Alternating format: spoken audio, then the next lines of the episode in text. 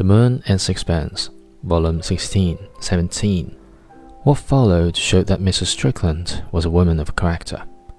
Whatever anguish she suffered, she concealed. She saw shrewdly that the word is quickly bored by the recital of misfortune, and willingly avoids the sight of distress. Whenever she went out, and compassion for her misadventure made her friends eager to entertain her. She bore a demeanor that was perfect. She was brave, but not too obviously, cheerful, but not brazenly, and she seemed more anxious to listen to the troubles of others than to discuss her own. Whenever she spoke of her husband, it was with pity. Her attitude towards him at first perplexed me. One day she said to me, You know, I'm convinced you were mistaken about Charles being alone, for what I've been able to gather from certain sources that I can't tell you, I know that he didn't leave England by himself. In that case, he has a positive genius for covering up his tracks. She looked away and slightly colored. What I mean is, if anyone talks to you about it, please don't contradict it if they say he eloped with somebody. Of course not. She changed the conversation as though it were a matter to which she attached no importance. I discovered presently that a peculiar story was circulating among her friends.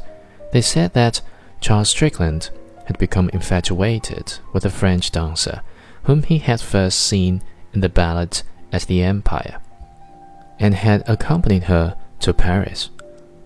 I cannot find out how this had arisen, but singularly enough, it created much sympathy for Mrs. Strickland, and at the same time gave her not a little prestige.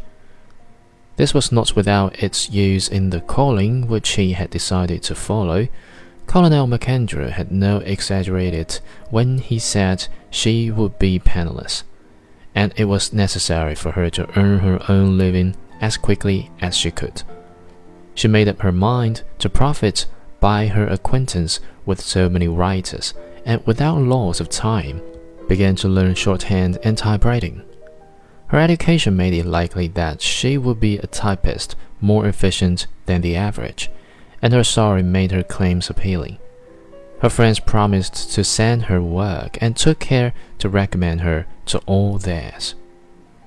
The MacAndrews, who were childless and in easy circumstances, arranged to undertake the care of the children, and Mrs. Strickland had only herself to provide for. She let her flat and sold her furniture. She settled into tiny rooms in Westminster and faced the world anew. She was so efficient that it was certain she would make a success. It was about five years after this that I decided to live in Paris for a while. I was growing stale in London. I was tired of doing much the same thing every day. My friends pursued their course with uneventfulness.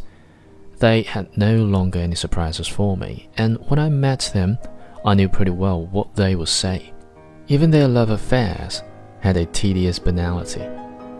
We were like tramcars running on their lines from terminus to terminus, and it was possible to calculate within small limits the number of passengers they would carry. Life was ordered too pleasantly. I was seized with panic. I gave up my small apartment, sold my few belongings, and resolved to start afresh. I called on Mrs. Strickland before I left. I had not seen her for some time, and I noticed changes in her. It was not only that she was older, thinner, and more lined.